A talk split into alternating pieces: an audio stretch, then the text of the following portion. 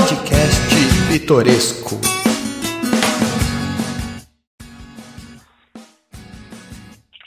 Está no ar mais um podcast pitoresco, um programa que traz muito conteúdo, informação e resenha. Eu sou Alexandre Vieira e hoje estou novamente aqui com meu companheiro, com meu parceiro de todos os programas, Tiagão. Tudo bem com você, Tiagão? Tudo bem, Alex? Bom dia, boa tarde, boa noite para quem nos está ouvindo através do Spotify de qualquer plataforma de podcast.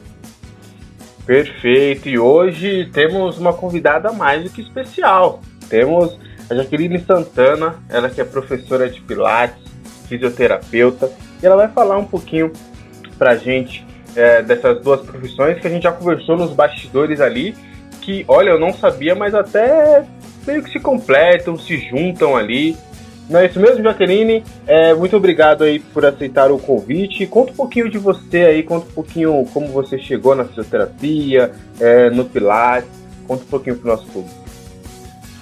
Olá, bom dia, um prazer. Me chamo Jaqueline Santana. Queria agradecer primeiramente os meninos por terem feito o convite para poder participar do programa. Para mim é sempre uma honra e um prazer poder compartilhar das coisas que eu sei e dividir um pouquinho mais de informação e, claro, ajudar os meninos também, né, no programa deles, que é uma coisa que eu acredito, que eu sempre falei isso pro Thiago, que é um amigo meu de muitos anos, e eu queria muito agradecer vocês, então, primeiramente, muito obrigada pelo convite. É... Então, eu sou nova de profissão, me formei em dezembro de 2018 na graduação de fisioterapia pela faculdade da Uninove. É, no, depois de formada, eu, existem diversas áreas que um fisioterapeuta pode atuar. Ele pode trabalhar desde né, forma CLT, registrado, ou ele pode ser autônomo. E existem muitas especializações que ele pode fazer. E uma das especializações é se tornar instrutor de Pilates. Existe um curso que você faz depois de formado. Ele, dependendo da escola, tem vários tipos de durações diferentes. E eu optei a a fazer o curso de Pilates, porque eu descobri na faculdade mesmo, eu não conhecia antes de me formar, de ter o contato com a fisioterapia, não conhecia a relação que o Pilates tinha e como ele podia ser bom. E aí, dentro da faculdade, eu descobri, através do meu estágio de ortopedia, a área do Pilates, e depois que eu me formei, eu procurei saber como era, como funcionava o curso e tudo mais. E eu me formei no, em julho de 2019 como instrutora de Pilates. E a partir daí eu já comecei a trabalhar. Hoje em dia já fazem um ano e oito meses que estou atuando nessa área. É, e é uma área que eu posso dizer que hoje me realiza profissionalmente. Eu gosto muito do que eu faço. É, é uma área que vem crescendo muito ao longo do, dos anos, que eu posso dizer. Antigamente as pessoas não conheciam muito e acreditavam que o Pilates é, era um pouco de mito ou que às vezes funcionava só para as pessoas que têm algum tipo de problema, de patologia, que precisa de reabilitação. E hoje em dia é uma coisa que cresceu para vários outros é, várias outras áreas diferentes. É, você consegue não trabalhar só uma pessoa que tem um problema no intuito de reabilitação, mas também funciona como uma prática esportiva, uma forma de tipo de exercício físico, que é uma coisa que eu gosto muito de trabalhar com pessoas que têm problemas ortopédicos, né, patologia, problema de coluna, enfim. Então, é, e ela é uma área que dá muitas possibilidades, tanto para quem pratica, como para o professor que atua. É uma área bem vasta. Vocês não querem fazer nenhuma pergunta? Então, você falou Eu do, do. Não, pode, pode pessoal, é bom porque o pessoal acaba aprendendo, né? Eu até, eu até me equivoquei quando eu fui é, mencionar você com Alex, eu falei, ah, ela é professora de yoga, né? Que cabeça aí, yoga não tem nada a ver. Uma coisa é pilates, outra coisa é yoga. Mas para quem não conhece, né, só escuta falar, é, fala um pouquinho mais, né? Como são alguns exercícios, qual é o, o, os objetivos, os benefícios, né? A gente sabe que cada paciente ou cada aluno, enfim, não sei qual é a nomenclatura mais certa para falar é, das pessoas que praticam, mas para falar para as pessoas é, os benefícios, o objetivo, como que é um pouco, como que é a dinâmica dos exercícios de Pilates. Então, vamos lá. É, fala assim, ai, o exercício de Pilates é só um exercício como qualquer outro, tal, mas na verdade não.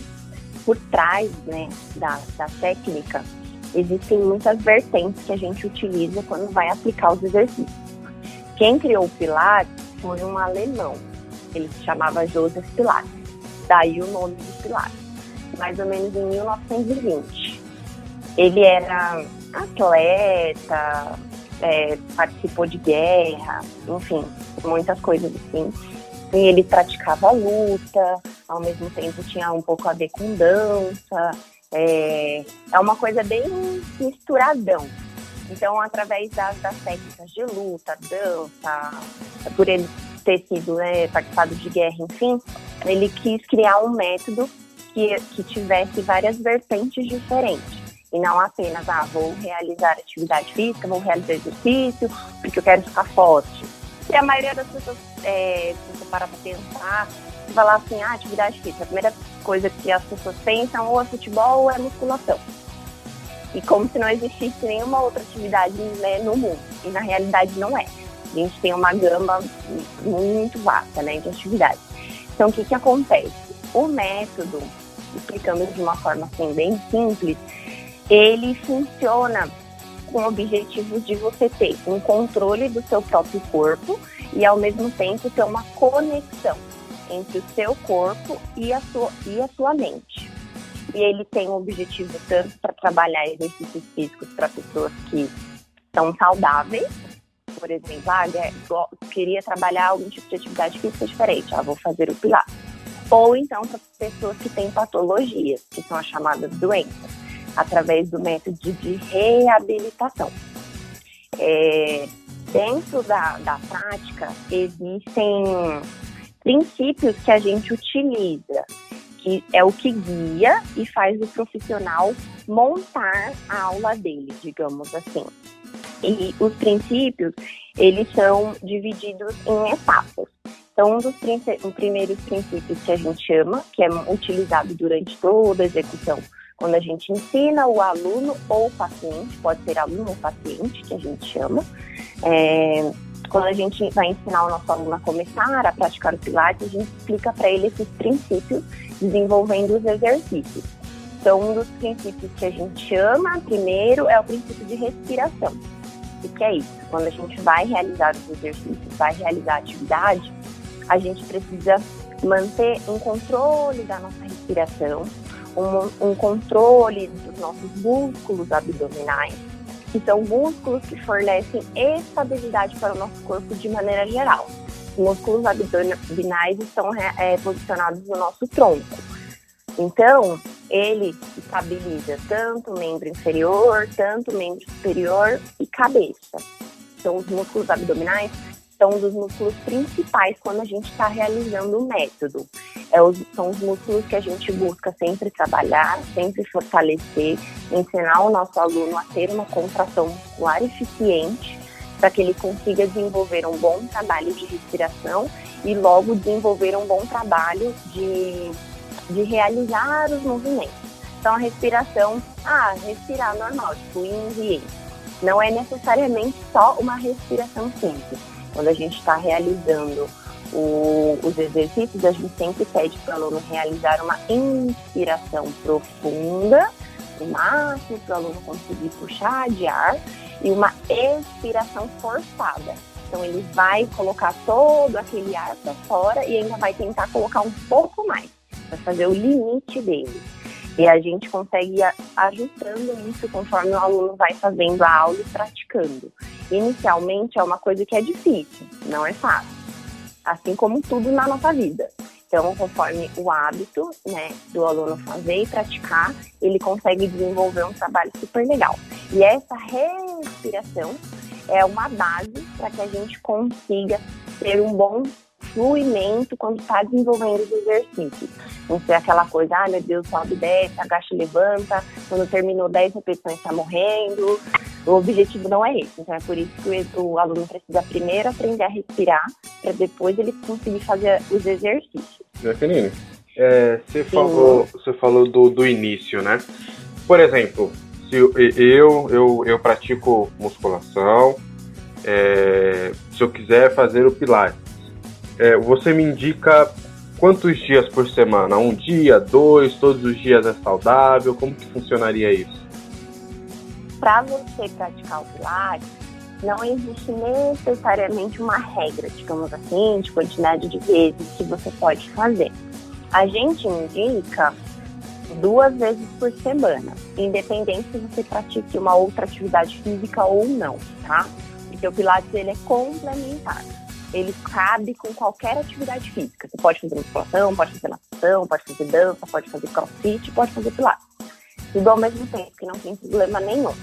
A gente só fala essa questão de duas vezes por semana, porque o corpo ele vai continuar naquela constância de entender o movimento. Então, quando você faz uma atividade uma vez por semana só, se você voltar naquele dia novamente para fazer, acabou que passaram muitos dias corpo ele vai meio que dando uma esquecida, digamos assim, né? A gente precisa ter continuidade para ter resultado. Então, se você conseguir fazer duas vezes por semana, com intervalo de um ou dois dias entre as aulas, é suficiente para você conseguir ter um resultado legal e mais rápido. Então, quanto mais vezes você fizer, né, durante uma semana, mais resultados rápidos vão chegar. Quanto menos você fizer o oposto. Perfeito. Você falou é, em relação a aluno e paciente. Por exemplo, o caso do Alex. Ele já faz musculação, se ele quiser fazer pilates, ele seria o quê? Um aluno ou paciente, ou depende do diagnóstico dele? Eu digo isso por quê? Porque eu tenho problemas ortopédicos, né? Meu, meus joelhos são bem zoadinhos. Só que, por exemplo, eu não, não reclamo tanto de dor, não é sempre que eu tenho dor. Enfim, eu, eu pratico atividade física, eu faço o meu aeróbico, eu jogo meu futebol. Não nesse último ano, né, que a gente não, não pode praticar atividade física aglomerada. Mas, mas como que a gente consegue definir quem é aluno e quem é paciente? Assim, na verdade, a gente costuma falar aluno ou paciente não necessariamente é, de acordo com a patologia ortopédica que o paciente venha a ter. Porque o que, que acontece? O Pilates ele pode ser desenvolvido em vários lugares. Ele não é um, uma atividade que eu vou dizer assim, ó, tem que ir lá na academia de tal, vai fazer lá, que só tem lá. Não. Ele pode ser feito em casa, ele pode ser feito num próprio estúdio de Pilates, ele pode ser feito dentro de academia então, dependendo do lugar onde o trabalho está sendo desenvolvido, você vai é, nomear. Então, vamos supor, eu tenho um paciente que eu dou aula para ele em casa. E ele tem problema ortopédico. Ok, mas eu estou dando aula para ele em casa. Eu não necessariamente preciso chamá-lo de paciente, eu posso chamá-lo de aluno. Ou a mesma coisa, eu tenho um aluno que tá, vai fazer aula comigo dentro de um estúdio é, eu posso, e ele não tem nenhum problema ortopédico. Eu posso só chamar ele de aluno, porque ele não tem nenhum problema ortopédico. Agora, se ele está indo para estúdio, ele tem um problema de coluna, ele tem um problema no joelho e tal, eu posso chamar ele de meu paciente. Eu posso atender ele numa clínica, então vai variar muito. Geralmente, é, estúdios que trabalham com tra é, desenvolvimento de reabilitação costumam chamar pacientes. Estúdios que não têm esse objetivo tanto de reabilitação e mais voltado para atividade física, costuma chamar de aluno. Mas acaba que é uma coisa meio pessoal também do profissional que está desenvolvendo é, o, o exercício. Porque o que, que acontece? O Pilates, ele pode ser é, feito por fisioterapeuta ou pode ser feito por profissional de educação física. E profissional de educação física serve para praticar esporte, praticar atividade física. Então, ele não pode falar que é paciente, porque ele não vai reabilitar. Então, ele só pode falar que é aluno. Por isso também que existe essa diferença entre chamar aluno e paciente. Fisioterapeuta costuma chamar mais de paciente. Perfeito, perfeito. Agora voltando um pouquinho, um pouquinho no tempo, você falou, né, é, o, o quando e o porquê você é, foi para a área de pilates. Mas e para fisioterapia? Como que você pensou é, em seguir na área? Já saiu da, da do ensino médio, já foi para a faculdade? Você esperou um pouco?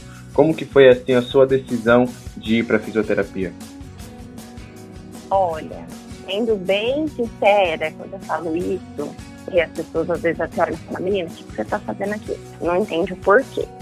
É, eu saí, né, me formei no ensino médio e automaticamente já fui é, fazer uma graduação. E era uma coisa que eu não queria. Mas o que, que aconteceu? Dentro da minha casa, eu acabei que sofri um pouco de uma pressão. E aí, filha, o que, que, você vai fazer? Não vai fazer nada? Vai ficar um ano sem fazer nada? Tem que procurar alguma coisa. Quero que você faça uma faculdade. Então, acabou que os meus pais queriam muito que eu fizesse alguma coisa logo. E eu meio que não sabia o que eu ia fazer. Eu tava meio que à deriva lá, pensando ainda. E aí, eu acabei fazendo algumas pesquisas na internet mesmo. Foi uma coisa bem aleatória. E dentro das pesquisas eu acabei descobrindo o curso.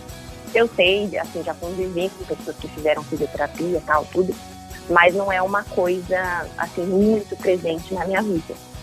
E, e aí eu fiz a pesquisa e falei, ah, acho que eu vou fazer fisioterapia, porque é uma área que é, tem muitas vertentes que eu posso explorar, né? Vários tipos de opções de lugares que eu posso trabalhar. Eu vou trabalhar com pessoas, que é uma coisa que eu gosto muito. Como vocês podem perceber, eu gosto muito de falar.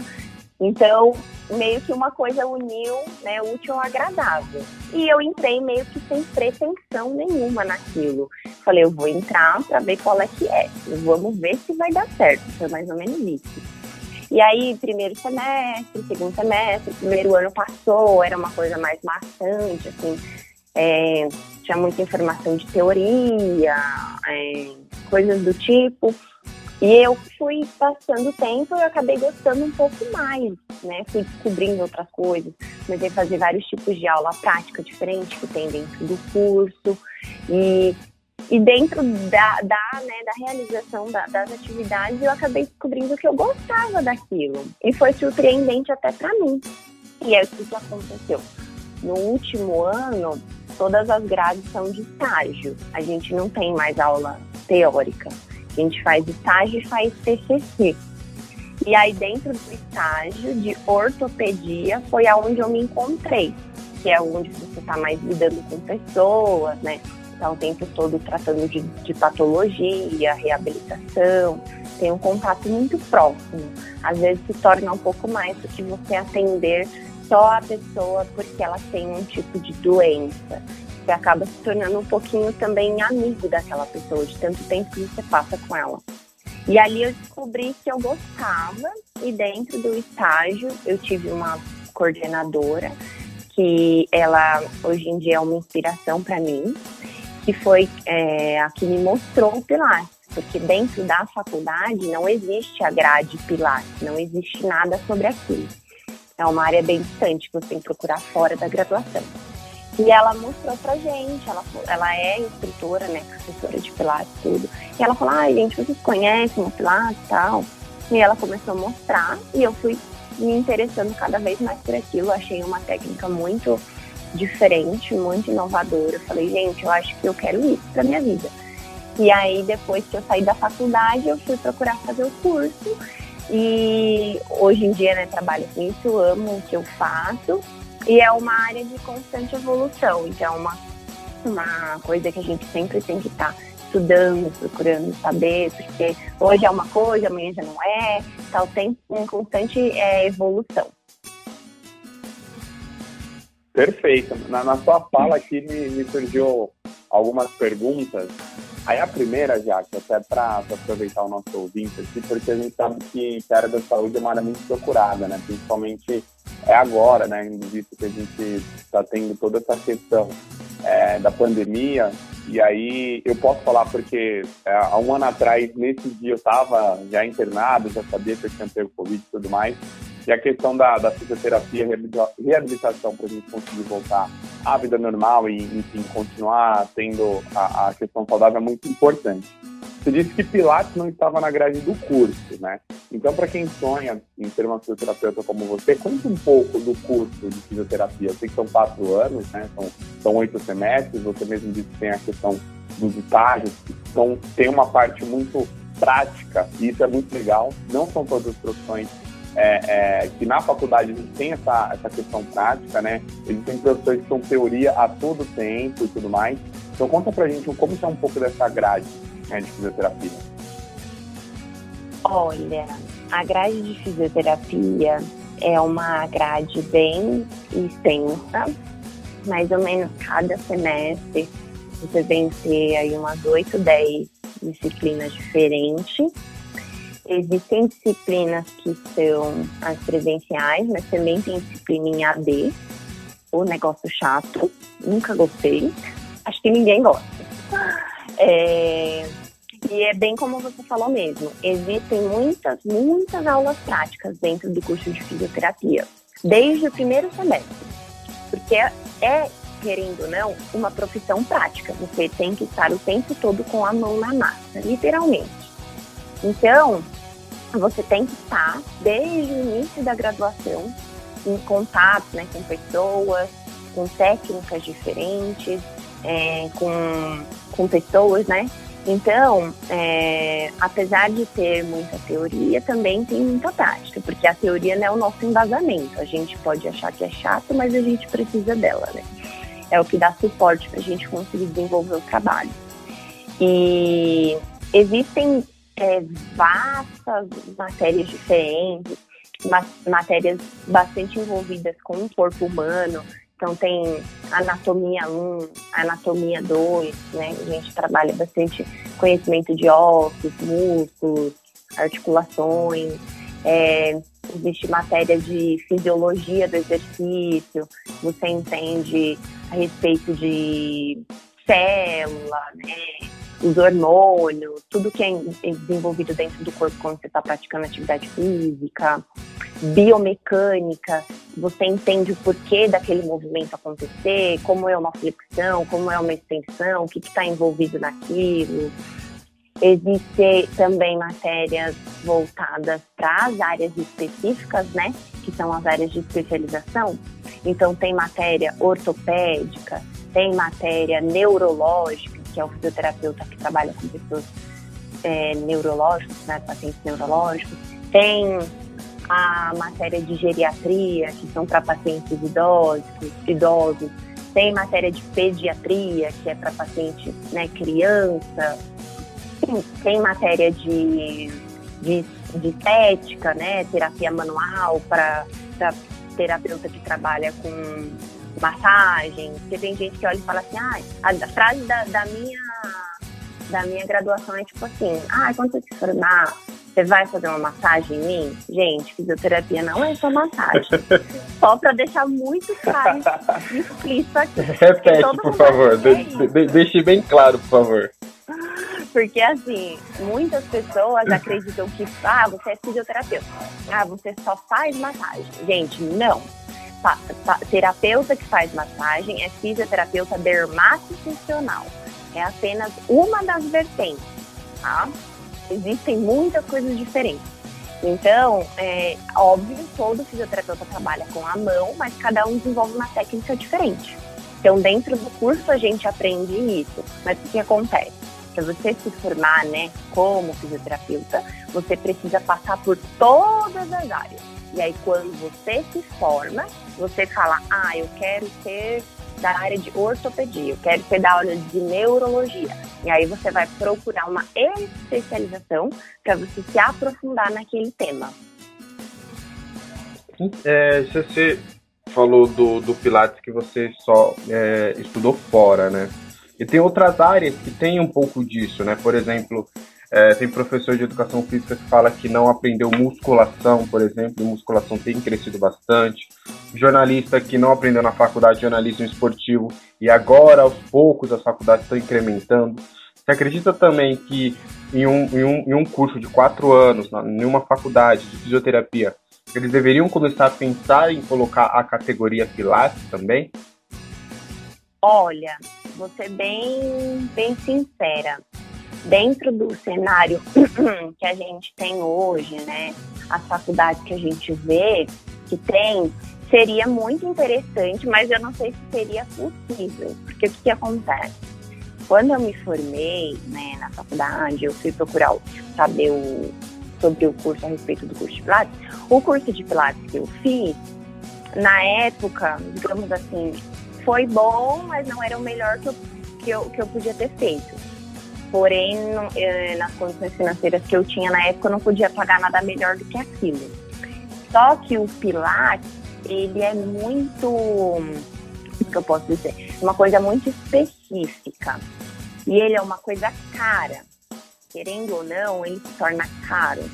Então, os cursos de Pilates eles já estão aí justamente dependendo do curso, né? Desde o mais simples ou um, um mais elaborado que seja. Eles estão aí para tentar tirar um pouquinho o profissional da caixinha, digamos assim. E eu acho que se a pessoa fizesse dentro da graduação, teria como fazer os estágios, né? Tipo, tem estágio de orto, tem estágio de neuro, tem estágio né, de, de maneira específica, e eu acho que o tempo que a gente tem lá dentro é muito pouco, não é suficiente para você conseguir entender muito bem sobre aquilo. O interessante mesmo é quando você gosta da área, você sair dali e procurar mesmo outra coisa que você possa fazer. Eu, é, inclusive, esse ano, agora no mês de abril, vou fazer um novo curso de instrutora de Pilates um curso que eu sempre tive sonho de fazer numa escola maravilhosa, conceituadíssima. E é um curso que vai durar, tipo, aí umas cinco, seis semanas. Então não é uma coisa tipo, ah, vou ali de sábado e domingo e tá ok, sabe? O profissional, ele sempre tem que estar querendo se renovar. Então, por esse motivo, acredito que por ser uma área que precisa, né, ser bem estudada, né? O profissional ele pode sim, é, não só estar ali o tempo todo dentro da graduação em si, mas eu acredito que seja interessante ele procurar mais, independente de ser na grade ou não. Ele sempre tem que procurar mais fora dali. E quanto que custa, assim, em média, um bom curso de, de Pilates? Assim? Se eu, eu me formei em fisioterapia, quero seguir a carreira de Pilates, mas preciso fazer um curso quanto que custaria mais ou menos em média um, um bom curso, um curso bem legal? 4 mil reais. Numa tacada só. é, assim, a forma de pagamento geralmente eles costumam facilitar, né? Parcela, enfim, existe várias coisas diferentes. Mas um bom, bom mesmo é nessa faixa de preço. E aí as aulas é. É, são em, em, um mês, dois meses ali no máximo, como se fosse seis semanas, né? Então, geralmente a maioria dos cursos eles passam no final de semana, que geralmente as pessoas costumam trabalhar durante a semana e aí não conseguem né, fazer durante a semana. Então, geralmente costuma ser tipo sábado e domingo, e é o dia todo, tipo, das 8 da manhã até as 5 horas da tarde, os dois dias. Aí você vai indo, né, os finais de semana. Geralmente costuma ser é, cinco, seis finais de semana, dependendo da, da, da escola, né, da metodologia. É, e hoje eu entendo que é necessário. Quando eu me formei e procurei a área, eu pensei assim, ah, vou fazer o curso de, de Pilates. Na época não tinha muito dinheiro, nem conhecia muito sobre a área, ainda era muito nova, muito imatura em determinadas situações. E aí eu, ah, vou fazer fiz uma breve pesquisa, tá? O curso, o curso que eu fiz durou cinco dias só, foi bem rápido. Eu fiz, comecei numa segunda e terminei numa sexta. E eu percebi, conforme eu fui desenvolvendo meu trabalho dentro da área, que não foi suficiente, que sempre estava faltando alguma coisa.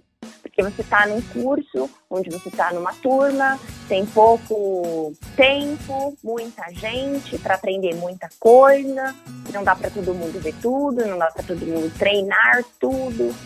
Então, eu entendi que aquilo não era suficiente. Então, eu acredito que um bom profissional, quando ele percebe que ele está desenvolvendo dentro de uma área, um trabalho, e que ele não é suficiente, meu, vamos buscar, bora correr atrás para você ser diferencial. Porque profissional de Pilates tem um monte por aí. Você coloca na internet, ah, Pilates, estude Pilates, aparece 10 milhões. Mas o que, que eu vou ter de diferente para oferecer para o meu aluno, para o meu paciente? Então é nessa pegada de sempre estar tá continuando estudando, renovando, que eu acredito que vai fazer a diferença para um bom profissional. Perfeito. Você mencionou que, que para ser um instrutor de Pilates precisa ser ou da área da educação física ou da área da fisioterapia, né? E eu perguntei para um amigo meu antes de fazer esse podcast, ele nem entendeu muito, é um colega meu que ele é advogado. Eu perguntei assim, é, para fazer a OAB, é, precisa comprovar o estudo de direito e tudo mais? Aí ele me explicou né, todo o processo, como funciona, e tem até uma, uma questão de uma lei que a pessoa pode ser presa, ela pode ser multada se ela fingir que ela não pratica direito, né? Ou, tá no, ou já cursou direito ou está no último ano. É, Para ser um instrutor de Pilates, a gente precisa comprovar que ou estou na graduação de físico ou de educação física, ou já tem um diploma, ou, por exemplo, uma pessoa que tem um interesse de aprender sobre a área pode ser instrutor. Antes de você, Jaqueline, eu só queria elogiar a construção da pergunta do Tiagão. Que isso, tá voando. Pode, pode seguir, Jaqueline. é, então, deixa eu é, explicar para vocês. O, existe né, essa questão da comprovação é, para você precisar trabalhar. Então, para um fisioterapeuta, a gente tem o nosso CREFITO, que é o nosso número de registro, né? Que é baseado no Conselho Regional de Fisioterapia e Terapia Ocupacional. e para o educador físico, né, profissional de educação física, é o CREF, né? Que é o Conselho Regional, né, de, de Educação Física. Então, o que, acontece? Quando a gente se forma, a gente tem o um número de registro. Esse número de registro fica lá nos conselhos e o lugar onde você vai atender precisa ter também um número de registro. Ele precisa ser liberado pelos conselhos para existir, né, que o profissional possa exercer a profissão ali dentro. Então, se eu for trabalhar, por exemplo, num estúdio de pilates, ele precisa ter uma liberação de um crefito, porque eu sou fisioterapeuta, eu vou estar atuando ali dentro se eu for trabalhar num estúdio de Pilates e eu for educador físico, precisa ter o respaldo do CREF, que é o meu conselho. Então, existe tudo baseado dentro de lei, tudo regulamentado. É, um profissional que trabalha dentro da área, é, falando como físio, tá? É muito difícil fisioterapeuta que trabalha dentro da CLT acontece mais em, em físicos que trabalham dentro de, sei lá, hospital, ou ele eh, prestou um concurso público, ou ele trabalha dentro de uma clínica de, de estética, né, forma dermatofuncional que a gente chama. Agora, um profissional que trabalha um estúdio, um profissional que trabalha dentro de uma, sei lá, academia é, de, de, de esportes, é bem difícil ele ter um registro CLT, porque a maioria dos profissionais normalmente nunca trabalham num lugar só. Às vezes ele trabalha dois, três dias na semana num lugar, dois dias em outro, de manhã ele, ele trabalha num lugar, à tarde ele trabalha em outro. Então a maioria dos profissionais, eles são contratados, é, fazem um contrato né, de prestação de serviço ou trabalham como autônomo a gente tem muito dentro disso da nossa profissão. Trabalhar autônomo é uma coisa que acaba deixando bem a gente à vontade e cria muitas possibilidades. Porque, ah, estou procurando emprego, não consigo arrumar, não tem nada, não lá, vou me virar.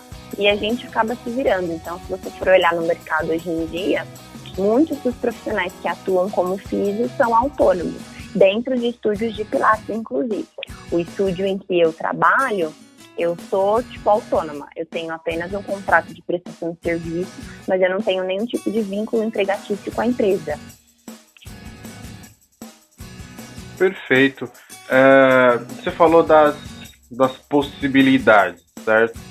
É, é possível um, é, é, empreender nessa área? Você acha que, que, que uma pessoa que vai fazer fisioterapia, que quer, sei lá, montar um estúdio de pilates, você acha que, que é possível empreender na, na, nessa área?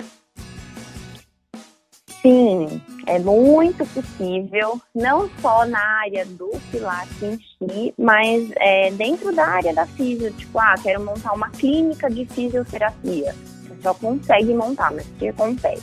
É, eu mesmo é, penso até futuramente ser dona do meu próprio negócio. É, mas eu acredito que, como muitos dos meus professores mesmo falaram pra gente dentro da, da faculdade. É, você não tem que, tipo assim, ai, eu saí da faculdade e vou montar um negócio. Porque a grande chance de dar errado é bem possível. Mas o que, que acontece? Você tem que ter um tempo de experiência, você tem que ter um público, você tem que tentar ganhar os seus clientes, os seus pacientes primeiro. Você tem que ser conhecido. Tem que ser aquela pessoa que, assim, ah, eu fiz uma aula de pilates com a Jaque, meu, a aula dela é muito boa, vai lá. Porque o melhor, a melhor propaganda é o boca a boca. Então, quando você Criar tem credibilidade, né? Exatamente. Você tem que ser conhecido dentro da, da área onde você está. Porque existe muita gente na área. Então, se você não tiver nada de diferente, você só vai ser mais um. Então, você é, conquistando né, os seus clientes, criando essa credibilidade, como você falou, você consegue sim. Você cria né, uma estrutura financeira. Ah, o que eu vou fazer? Vou montar um estúdio de pilates. Sucesso. Aluga um lugar, compra os aparelhos. Você não precisa de muito, sabe? Às vezes as pessoas pensam assim, ah, puta, meu, vou gastar muito dinheiro para montar um negócio e tal. Óbvio, existe um investimento financeiro, mas não é só isso né? Tem a parte de, meu, tenho vontade, eu quero muito, pessoa ser persistente, né? Ter confiança naquilo que ela faz, no trabalho que ela desenvolve. Então, você tendo isso, você tendo seus clientes, você consegue sim. Você aluga um espaço, você compra os aparelhos, monta não é, o lugar, faz bastante propaganda. Você pode começar pequenininho e, poxa vida, pode criar uma rede de empresas. Tudo vai depender da forma como você desenvolve o seu trabalho e o quanto você está disposto a trabalhar. Perfeito. Então, você até disse aqui, deu um spoiler, era uma das minhas perguntas que eu, que eu iria fazer. Essa questão, porque você passou por, por várias áreas dentro do seu estágio, né? Da, da questão da formação. Você falou da, da área ortopédica e tudo mais, então você não tem interesse assim, em trabalhar talvez em um hospital, ser uma, uma física de hospital ou uma física de uma clínica. É mais empreender nessa área de pilates, né? É, então, pela própria experiência de estar dentro de um, de um hospital, é, eu venho aqui agradecer aos profissionais que estão lá dentro, porque a gente está passando uma fase muito difícil. E, ai meu Deus do céu, os médicos estão cansados, os enfermeiros estão cansados, gente, mas não é só eles, tá? Tem muita gente lá dentro trabalhando, até os profissionais da limpeza estão cansados, gente, tá todo mundo cansado. E o físico está tendo um papel muito importante para paciente de Covid, tá? Para quem não sabe, o fisioterapeuta está lá dentro, ele trabalha. Um paciente de Covid, ele precisa de um fisioterapeuta, tanto na parte respiratória, quanto na parte de reabilitação motora, porque está tendo muita sequela de paciente que está ficando debilitado, que não consegue ter mais uma condição de vida, uma qualidade de vida, não tem mais um funcionamento físico. E aí o físio entra com tudo né, para dar suporte junto com a equipe médica que está lá dentro daquele lugar. Então eu deixo aqui os meus parabéns para esses profissionais que estão sendo maravilhosos. Mas eu falo, eu como pessoa, não tenho estrutura física, emocional, espiritual para trabalhar dentro de um hospital. Eu fiquei dois meses no meu estágio, vi muita coisa, conheci muita gente, atendi muito paciente diferente. É uma área linda, maravilhosa, mas acho que você tem que ter amor à profissão ali, ao trabalho que você está desenvolvendo. Você tem que gostar de estar ali. E não foi uma área que eu me identifiquei muito. Eu acabei, obviamente, desempenhei todo o meu amor, tudo que eu podia dar de melhor para os meus pacientes dentro do hospital eu dei. Mas eu sei que não seria um lugar que eu trabalharia, ai, eu quero trabalhar o resto da minha vida, sabe? Sempre ficava meio, nossa, hospital, legal, mas eu não quero só isso. E ainda bem que eu não quero só isso, porque é por isso que existe a diversidade. Existe aquele que nasceu para trabalhar dentro do hospital e existe aquele que nasceu para estar tá lá fora. Eu sou do grupo que está lá fora, mas ainda bem que tem gente que gosta de trabalhar lá dentro. Valorizo demais os profissionais que estão lá, porque não é fácil. Não é fácil, principalmente no momento que a gente está passando hoje em dia. Então, é mais de você se descobrir dentro da profissão. O que você gosta de fazer? Aonde você gosta de estar? Que tipo de paciente você gosta de atender? Sem conseguir responder essas perguntas para você conseguir desenvolver um bom trabalho, independente do lugar onde você esteja. É perfeito, né? Você levantou uma questão muito importante, que quando, quando a gente sempre vê, ah, eu quero agradecer aos médicos, enfermeiros, profissionais de saúde, mas pouco se fala né, do, do, da fisioterapia, dos fisioterapeutas. Então, mandar aí também os nossos parabéns aqui do podcast Pitoresco por todo o trabalho que vocês estão fazendo aí, também os profissionais de limpeza, de recepção, todo mundo que trabalha no hospital, muito obrigado por tudo que tem feito aí neste último ano.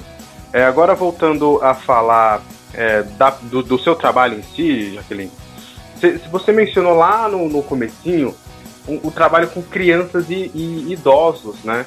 É, como é que é esses exercícios para crianças, para idosos? Tem uma, diferen tem uma diferença? É, tem que ser um trabalho mais específico ou não? Eles podem fazer tudo? Como que funciona trabalhar é, com esse público? Assim, é, dentro do Pilates, você consegue trabalhar com todo tipo de público. Vai trabalhar desde pacientes que têm patologia ou pacientes saudáveis, né? Idosos, crianças, gestantes. É, o fundamento da técnica, né, que é baseado em respiração, é, organização, que eu nem terminei de falar, na verdade, organização, né, de cintura escapular, ombros, de cintura pélvica, que é o quadril, é, descarga de peso, organização da cabeça e da coluna, né? São os, os vários tópicos que a gente utiliza quando está desenvolvendo os exercícios do Pilates. A técnica é passada para todos os pacientes, independente se ele é criança, se ele é adulto, enfim. A gente só tenta explicar de uma forma que o paciente consiga absorver, porque são públicos diferentes, então, sei lá, uma palavra que eu vou utilizar para falar com uma criança não é a mesma que eu vou utilizar para falar com uma pessoa adulta, por exemplo. A gente explica de formas diferentes, tá? Mas o objetivo e o fundamento é o mesmo. E o que, que acontece? Não existe exercício que a pessoa não possa fazer. O que acontece é que a gente adapta para a necessidade de cada um e dentro daquilo que cada um consegue executar. Uma criança não tem a mesma força, né, do que uma pessoa adulta que não tem a mesma força de uma pessoa idosa, por exemplo. A mesma coisa em, real, em realizar é, exercícios de flexibilidade, alongamentos. Alongamentos das pessoas são diferentes. É, a mobilidade das articulações, a forma como você consegue desenvolver os movimentos, é tudo diferente.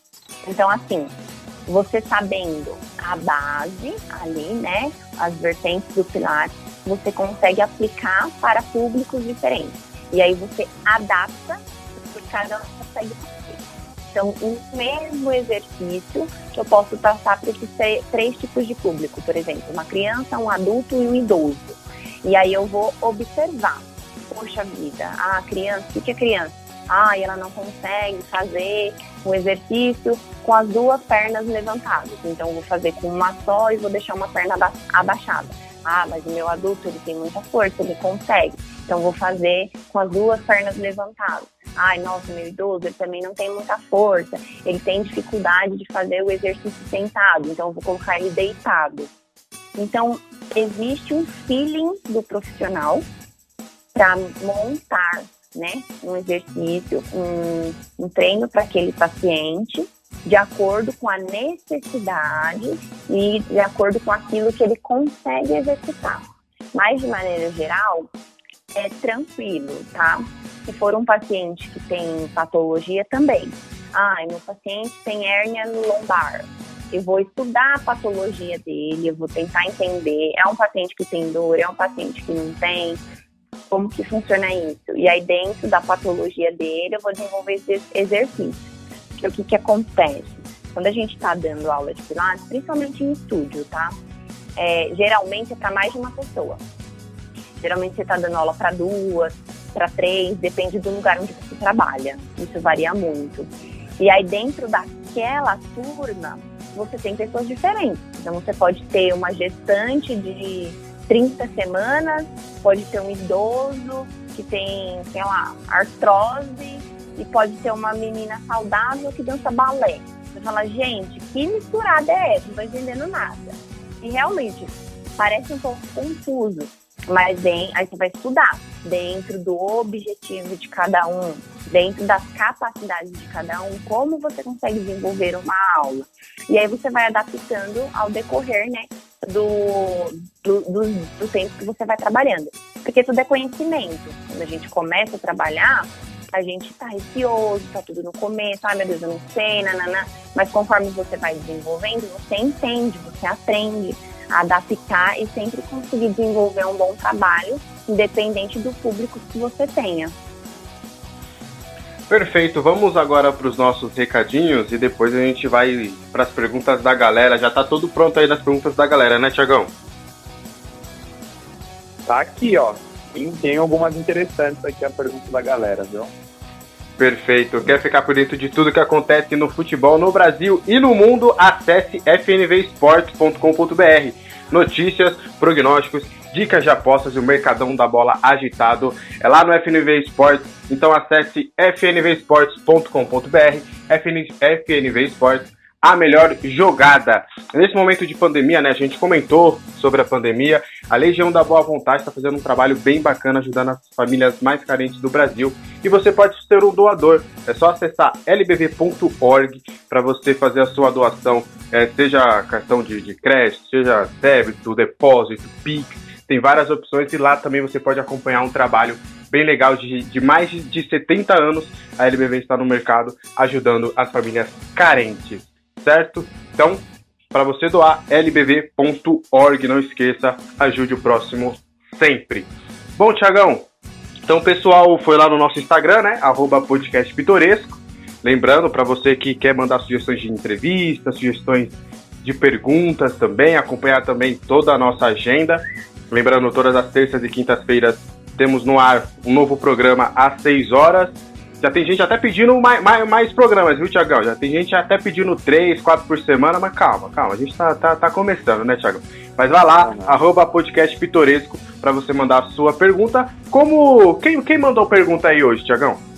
Olha, hoje temos aqui o irmão do Matheus Salgado, Alan Martins. Ele pergunta pra Jaque se ela já pensou em fazer medicina. Olha, não. não, porque além de ser uma questão assim, gente, você ficar sete, sei lá, oito anos, né, estudando e tal, eu acho que eu não tenho essa cabeça e esse foco para manter durante todos esses anos. E como eu falei, é, essa questão de estar no hospital, de trabalhar dentro de um hospital, não é uma coisa que me atrai muito. Então eu deixo aí para quem né? Os médicos maravilhosos desse Brasil, para quem tá em formação. Não faz meu tipo. É, tá certo. O Kaique Souza ele pergunta se você já pensou em seguir a área do futebol. E aí eu dou até um adendo na pergunta, que a Jaque até pode contar um pouco. A Jaque, durante o período dela da faculdade, ela foi até o CT Joaquim Grava, né? Que é um dos CTs mais conceituados é, dos clubes de futebol aqui no Brasil. Olha, você tirou essa daí do fundo do baú, hein, meu filho? Que nem eu lembrava mais que eu já tinha ido naquele lugar. é, Assim, a questão do, do futebol, o esporte, ele está muito envolvido, né, com a, com a físio. É, e com Pilates também, existe muito, muito jogador de futebol que faz e já fez Pilates, tá? Não sei se vocês já procuraram saber disso, mas vocês podem dar uma procuradinha na internet que tem, tá? Até Neymar já fez Pilates, gente. Era é... que eu ia perguntar, olha, tá vendo? Menino Ney aí, ó, tá vendo? As pessoas que menino Ney, menino Ney faz Pilates. Exatamente, porque assim, o Pilates ele pode ser tanto na parte de, de reabilitação, como eu falei para vocês, ou ele pode ser também voltado para é, realização de atividade física, ou ele pode ser também na parte preventiva. Então, ele te ajuda a prevenir lesões antes de você vir a ter. Então, é uma área que está crescendo bastante dentro do esporte, tá? É, o físio também atua da mesma forma. Ele vai trabalhar tanto na parte preventiva de um atleta, então ele vai preparar aquele corpo, aquela musculatura, aquela articulação para ter um desenvolvimento o máximo que ele puder, para ter uma grande absorção de impacto, né, dependendo da atividade física que ele realiza. E ele também trabalha, né, além de prevenir futuras lesões, quando porventura o atleta venha a se machucar, ele está ali na linha de frente para tentar ajudar esse atleta a voltar na recuperação o quanto antes, né? Ele pode. Então, quando vocês veem lá, o atleta teve cãibra, teve rompimento de tendão, teve torção, correu todo mundo no meio do campo, pode saber que tem um fisioterapeuta ali. Que ele vai dar um primeiro atendimento, um suporte para aquele atleta quando ele está né, nos primeiros momentos ali de lesão, vai tentar identificar se é grave ou se não é, e depois que acontece a lesão de forma efetiva, ele vai dar um suporte para aquele atleta para que ele consiga voltar a desenvolver né, as atividades dele de forma eficiente o mais rápido possível. Mas é, para mim, hoje em dia, não é um, uma área que eu, que eu almejo, tá? Mas vou te falar que a área de fisioterapia no esporte, principalmente voltada para atleta e futebol, é uma das áreas que dá mais dinheiro, tá? Thiago comentou sobre ter ido no CT do Corinthians, gente, aquilo ali é outro mundo. Um fisioterapeuta que pode trabalhar ali dentro, ele não precisa fazer mais nada da vida dele é um lugar que dá muito suporte para os atletas. Tem academia lá dentro, tem piscina lá dentro, tem banheira, tem hidro, tem uma sala lá com umas máquinas para você treinar o suporte do atleta, condicionamento físico máximo, você, você testar até a densidade do músculo. É um trabalho muito bem desenvolvido. Não existe outra equipe aqui no Brasil que oferece um suporte às máquinas diferenciadas que tem ali dentro do CT do Corinthians, tá? Aquilo ali veio de fora, Estados Unidos, é outro nível de, de desenvolvimento de um trabalho muito legal com os atletas. Então, os atletas do Corinthians, em relação aos outros, tem uma vantagem, porque eles têm um suporte. Não que os outros não sejam bons, acredito eu que deve ser, tô falando do que eu vi. Mas as máquinas que tem ali dentro, é, no, no, dia mesmo que eu fui, o fisioterapeuta estava lá, ele conversou com a gente e ele falou, oh, gente, no Brasil a gente é o único que tem esse tipo de equipamento, que pode oferecer esse tipo de trabalho para os atletas.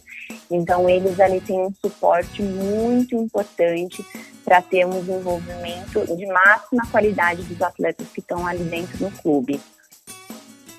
Show de bola, deve ter sido uma, uma visita. Eu, eu como torcedor né, do, do clube, adoraria ter essa, essa visita, ainda mais acompanhada né, da, do, do, especialista lá da área para explicar os equipamentos, porque é muito interessante. A gente é, percebe que ao longo dos anos, né, a sociedade passou a se importar mais. Tudo bem que hoje talvez algumas pessoas se importam mais com estética do que com realmente saúde, só que as pessoas mais é, é, que estão ali buscando a informação sabem que a saúde é uma coisa muito importante, principalmente prevenir, né? Até na questão do futebol. Para finalizar o pergunta da galera, o Felipe Gomes ele tinha perguntado qual matéria você gostou mais. Aí eu vou pegar a pergunta do Felipe e eu vou reformular ela. Por quê? Porque acho que é uma dá, dá para dar um plus na pergunta do Felipe. Porque você falou que no, no, no do curso, aí você até especifica quantos semestres foram de estágio, você me disse que não tinha mais aquelas matérias teóricas. Eles iam realmente a campo para aprender na prática. E aí eu transformo a pergunta do Felipe da matéria para qual estágio ou qual período você gostou mais? Olha, é, em relação às matérias, eu acho que aqui, eu mais gostei no começo do curso foi anatomia, porque foi uma matéria que eu aprendi muito, não tinha noção assim de nada. Hoje em dia ainda digo que não sei tudo, procuro sempre continuar estudando, né? A gente está em constante evolução. E porque lá na anatomia, meu, gente, visualiza, imagina, você entrando numa sala, vários ossos em cima da mesa. Daí tu pega e fala assim, ah, isso aqui é um número, isso aqui é um fêmur, um osso da cabeça. Gente, é ma magnífico, é fantástico. Tem gente que tem medo, que tem um pouquinho de nojo, que não, né? Eu achava o máximo. Adorava mexer nos cadáveres lá, para aprender músculo, articulação. Gente, já peguei um pulmão, um rim, tudo. Tudo que vocês possam imaginar de, de um ser humano pecado eu já mexi. Então eu achava isso fantástico, gostava muito. E na parte do estágio, eu acho que ortopedia, óbvio, né? Que é a área que eu estou desenvolvendo o trabalho hoje, mas também a parte de geriatria, que trabalhar com idosos é uma coisa muito legal. Eu gostei muito, fiquei fazendo estágio numa casa, numa casa de repouso, conheci várias pessoas diferentes lá, vários idosos diferentes, histórias diferentes. E, e os idosos, eles muitas vezes são mal compreendidos. Tem pacientes que não que é, que os profissionais não conseguem desenvolver um bom trabalho, mas não porque não sejam bons profissionais, e sim porque não têm paciência. O idoso, você tem que ter uma paciência, você tem que ter um amor, uma forma carinhosa de falar, um jeito, um trabalho diferenciado, um pouco específico para você trabalhar. Então, se você não tem isso, você não consegue desenvolver um trabalho legal. E dentro do desse estágio, foi um estágio que me ensinou muito em relação a isso a como lidar com o ser humano, a como olhar diferente, não só como profissional, mas olhar com amor e colocar tudo de melhor que você tem ali quando você está desenvolvendo o seu trabalho. Perfeito, então esse foi o Perguntas da Galera, tá? Então lembrando, lá no Instagram, arroba podcast pitoresco, segue a gente, acompanha a nossa agenda e mande sugestões de perguntas. Jaqueline, agora tem uma, uma pergunta que muitos eu, eu dei uma pesquisada, então muitos falaram que sim, muitos falaram que não, que é um mito, mas alguns falam que, que realmente acontece. Ah, o Pilates, ele ajuda a perder a barriga? Olha, o objetivo inicial dele não é esse, tá? O que, que vai acontecer quando você está fazendo os exercícios envolvendo, por a gente trabalhar muito com a musculatura abdominal, né? Transverso do abdômen, oblíquo, os músculos que estão ali, né? Na, na região da barriga, é, você consegue fortalecer, tá?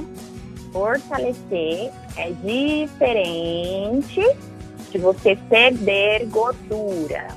Gente, para de preguiça vai correr, vai fazer um esteiro, vai pular corda. Não existe mágica, tá bom? A única coisa que tira a barriga de uma hora para outra é deitar lá na maca e mandar o bisturi, tá bom? Ele ajuda a fortalecer a, a sua musculatura e ele dá bastante definição muscular, tá? Ele ajuda bastante a tonificar a musculatura. Então, se você tiver lá na sua barriguinha uma pochete né, uma camada de gordura, e você vai pro pilates, treine, treine, faz abdominal, o que, que você vai fazer? Gominho em cima de gordura, tá? Então, primeiro você perde o que você tem ali, pode associar o pilates com atividade cardiovascular, tá? É muito bom, porque te dá muito condicionamento físico, e aí quando você vai fazer os exercícios do pilates, você não, não se sente muito cansado, tá? É, associando as duas coisas, você consegue ter um objetivo muito legal.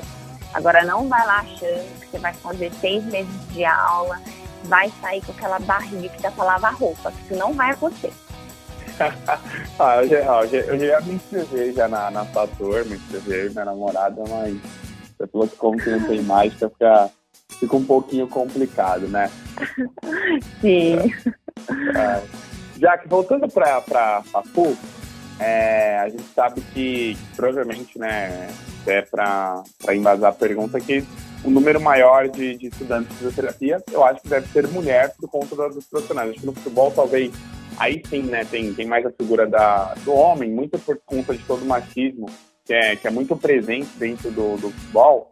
Mas conta um pouquinho do perfil dos estudantes, são pessoas mais jovens, assim, igual você, que saiu direto, assim, fez aquela ponte terminou o ensino médio, já em janeiro ali já estava se matriculando na universidade, né? É, até com menos de, de 18 anos, né? Que foi, foi o nosso caso, tanto meu quanto seu. Entramos na, na faculdade antes dos 18 anos, como começou um pouco o perfil, realmente são mais mulheres, são pessoas mais velhas, são pessoas mais quietas, pessoas que falam mais, porque, por exemplo, o nosso perfil, né, o, o meio do Alex, nós temos a formação aqui em jornalismo, são pessoas comunicadoras. Então é uma sala assim muito eclética, né, de pessoas que são mulheres, homens, enfim. Mas conta um pouco como que é esse perfil da, do, do físico na faculdade. Olha, eu vou te falar, você tem razão em relação à questão do público maior ser feminino. É, na minha sala mesmo, acho que a, no início a gente deveria ser um, sei lá, uns 50 alunos, dos 50 era tipo 40 mulheres e 10 homens, mais ou menos, tá? É... E eu vou te falar que é bem misturado, tá bom? Tem gente que fala mais que o homem da cobra, tem gente que não se mexe, tá? Parece uma porta, não fala nada. E tem muito jovem, tá? É, eu acredito que a maioria acaba entrando como eu entrei, meio tipo, ah, não sei o que eu vou fazer, vamos entrar ali pra ver o que, que dá. Tinha muita gente mais ou menos da minha idade, tá? Lá na, na turma. Mas também tinha bastante gente mais velha, às vezes até pessoas que já tinham outras formações e resolveram migrar, né, pra área da fisioterapia. Gente que também, ah, sei lá, uns 50 anos de idade, ah, o que, que eu vou fazer? Queria começar a fazer alguma coisa. E aí, de repente, caiu lá de paraquedas, né? E é um, é um misto, assim, de, de personalidades, né? De perfis diferentes. Mas como você falou, né? Na sua parte de ser jornalista, precisa ser comunicativo e tal. De certa forma, o físico também precisa um pouquinho disso. Porque ele tá lidando o tempo todo com pessoas. Então ele precisa saber conversar, ele precisa saber se expressar, dependendo do da área onde ele atua, ele tem que ter um carisma, porque tem muito lugar onde ah, você vai trabalhar, meu, o profissional pode ser maravilhoso, o melhor da área. Mas se ele não te atende de maneira legal, se ele não sabe conversar com você, se ele não tem uma simpatia, uma forma legal, você não fica no lugar, tá?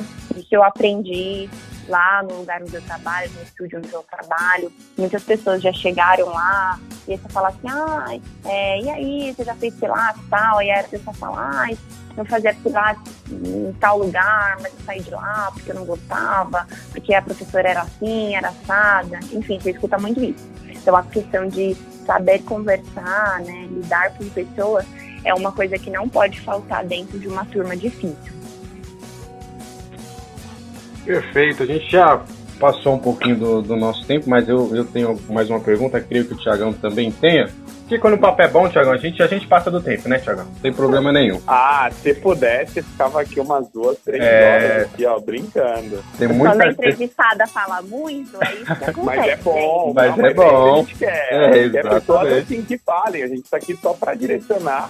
Porque, meu, foi uma... Hoje, de verdade, já um professor que quiser pegar o nosso podcast, né, que é uma forma bem descontraída, e falar para o aluno, como lição de casa você vai ouvir, ele vai aprender sobre muita coisa, muitas dúvidas que, poxa, quem está ingressando no primeiro semestre, se escutar o nosso podcast, sério, a gente vai, vai ajudar a pessoa. Inclusive, fica a dica aí, viu? É, aproveitando, você falou, Jaqueline, dos jogadores e tal. Você acredita que, pelo que eu vi, é, e, e, até pela, pelas profissionais e tal, era um mundo um pouco mais predominante feminino, né? É, de alunos, de pacientes e tal, de homens irem só quando realmente precisava. Mas você acha que você primeiro você concorda com isso e mas você acha que também isso está se quebrando um pouco, que o Pilates está começando a, a, deixar de ser mais uma coisa uh, feminina do que para todos os homens estão começando a, a, olhar e enxergar o Pilates realmente como mais necessário? Olha, isso é uma ótima pergunta. Vamos lá. É, eu concordo sim com o que você disse. É, por ele não ser também uma prática muito, muito, digamos assim, né, velha, ele é recente, 1920. Se a gente for parar para pensar, não é tão, tão velho. É, e desde o início é, sempre foi muito mais procurado por mulheres, tá? Em todos os aspectos. E existe muito preconceito, muito da parte dos homens. É, deles olharem para a técnica e falarem, ah, não, mas isso daí, isso daí não vai fazer nada, isso daí não vai me ajudar, não vai é, fortalecer, isso aí é só alongamento. Muitos deles falam isso, tá? E é uma coisa que está mudando bastante. Eu percebi mesmo dentro do estúdio onde eu trabalho, tá? Começou a ter bastante procura de homens, assim. Óbvio, o público feminino ainda é maior, mas em relação a comparado com alguns anos atrás, mudou muito, tá? E eu acredito que conforme os anos vão passando, vai continuar mudando mais ainda. Porque eles estão começando a perceber é, qual que é o objetivo real do exercício. E a gente não faz diferenciação se é homem ou se é mulher. Independente, você como indivíduo, por que você está procurando, por que você precisa, qual que é o seu objetivo. E a gente tenta atingir esse objetivo. Então, é, eu vejo muitas vezes alguns alunos que foram fazer aula lá no estúdio, aulas experimentais, que a gente fala, que é para você conhecer o método. É, os exercícios, os alunos chegam para fazer os exercícios, aí você pergunta, né? Geralmente, quando vai o homem com a mulher, geralmente a mulher sempre cria, né? Ai, amor, vamos ali fazer uma aula. Ele já chega todo desconfiado. Aí você vai perguntar para ele, e aí, o que você acha? Conhece o Pilates, não sei o quê. Aí fica, ah, então. Ah, eu vim porque minha mulher queria que eu viesse e tal, mas meu negócio é musculação, meu negócio é crossfit, lá, lá, lá, lá, lá, lá. A maioria deles. E aí são desses que eu gosto, porque aí eu boto pra lascar. Pra falar, tá bom. Você acha que Pilates é só alongamento? Você vai sentar ali, vai ficar contando 10 respirações e é só isso. Não, esse não é o objetivo.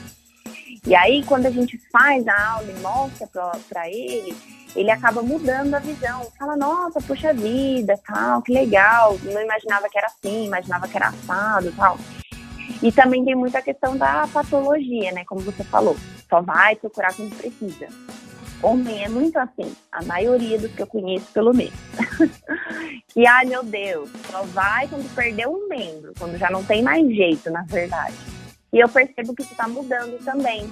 Muitas pessoas, muitos homens chegam lá para procurar e aí você fala assim, ai, por que, que você está procurando? Ai, meu, eu tenho um problema na coluna, passei com meu ortopedista. Ele disse que era bom fazer pilates, por exemplo. Muitos falam. E antes não tinha muito disso. Você só morria, né? Meu Deus, aí quando já está quase indo para a mesa de cirurgia, ela vai pensar em procurar alguma coisa. E eu digo, para quem, independente se é homem, se é mulher, se está procurando alguma atividade diferenciada, se está procurando por algum motivo de patologia, pode procurar o Pilates, gente, que vocês não vão se arrepender. Perfeito.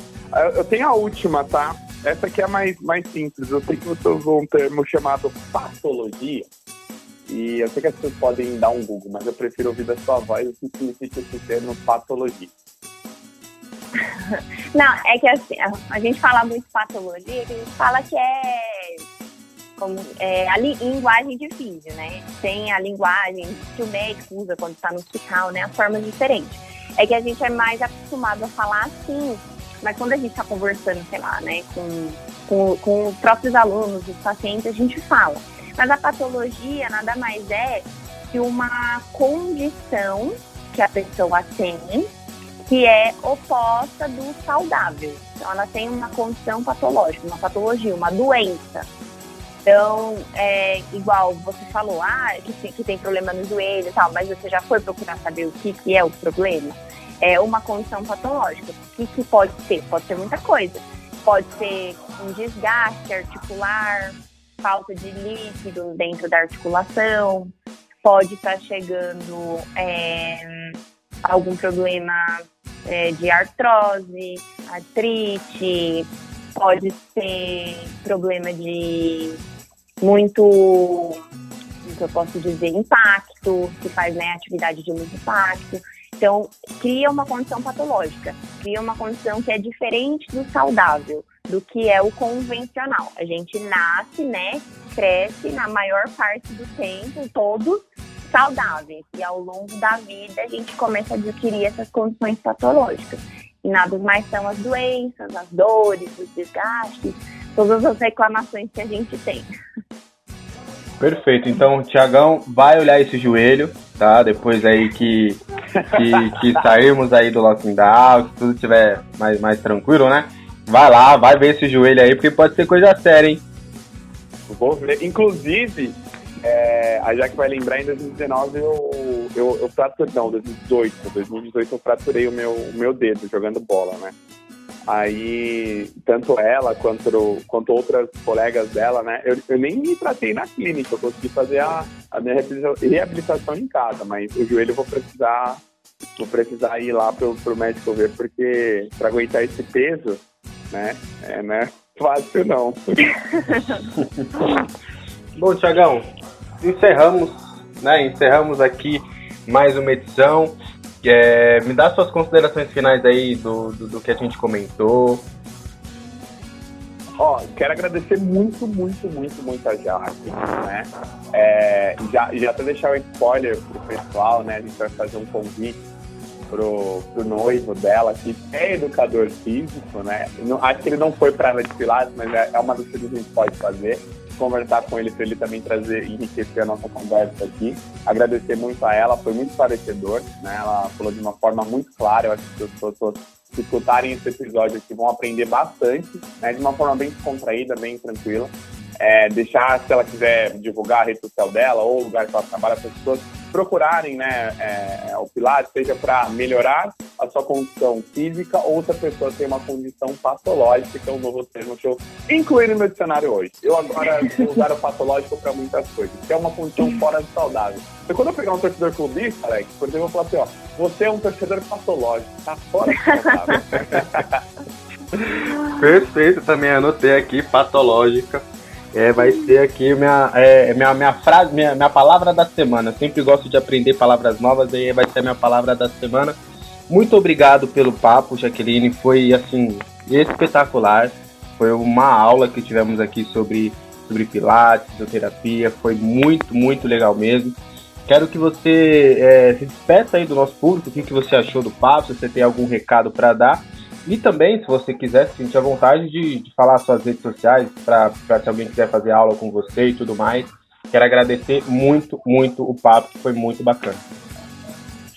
Ai, meninos, eu que agradeço. Muito obrigada a vocês por terem feito o convite, por ter aberto esse espaço. Eu acho que é muito importante as pessoas saberem. Às vezes elas não querem procurar, porque a gente hoje em dia é muito preguiçoso e muito imediatista, quer tudo na mão.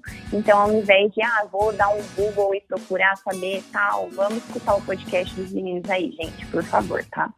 É, vocês vão conhecer um pouquinho sobre essa área, que é uma área que é muito importante.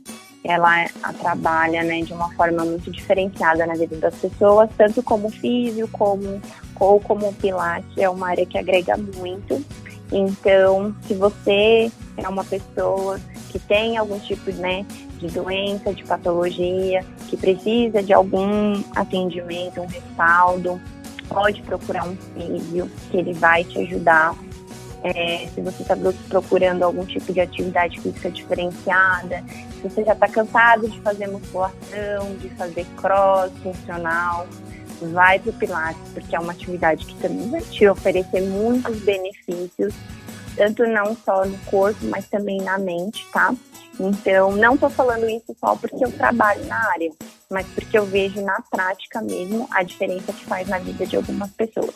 Então, procure um bom profissional e se dedique, com certeza você vai ter bons resultados, tá? Para quem quiser me seguir, eu tô no Instagram, tá? É arroba, underline, tá? podem procurar, tem algumas fotinhos minhas também na rede social, é, desenvolvendo o trabalho lá no estúdio que eu trabalho. É, não vou divulgar o estúdio porque eu estou saindo de lá. é, vou começar a trabalhar em outro lugar melhor. E aí, depois, se vocês quiserem continuar me acompanhando, vocês vão saber lá pelas minhas redes sociais, tá bom? Muito obrigada, meninos.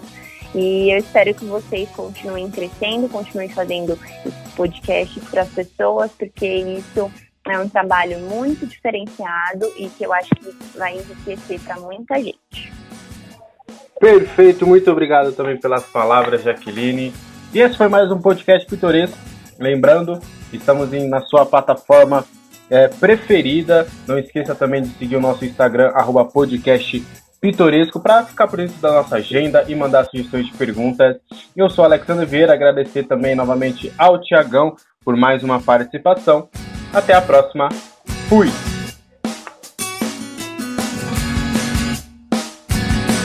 Podcast Pitoresco.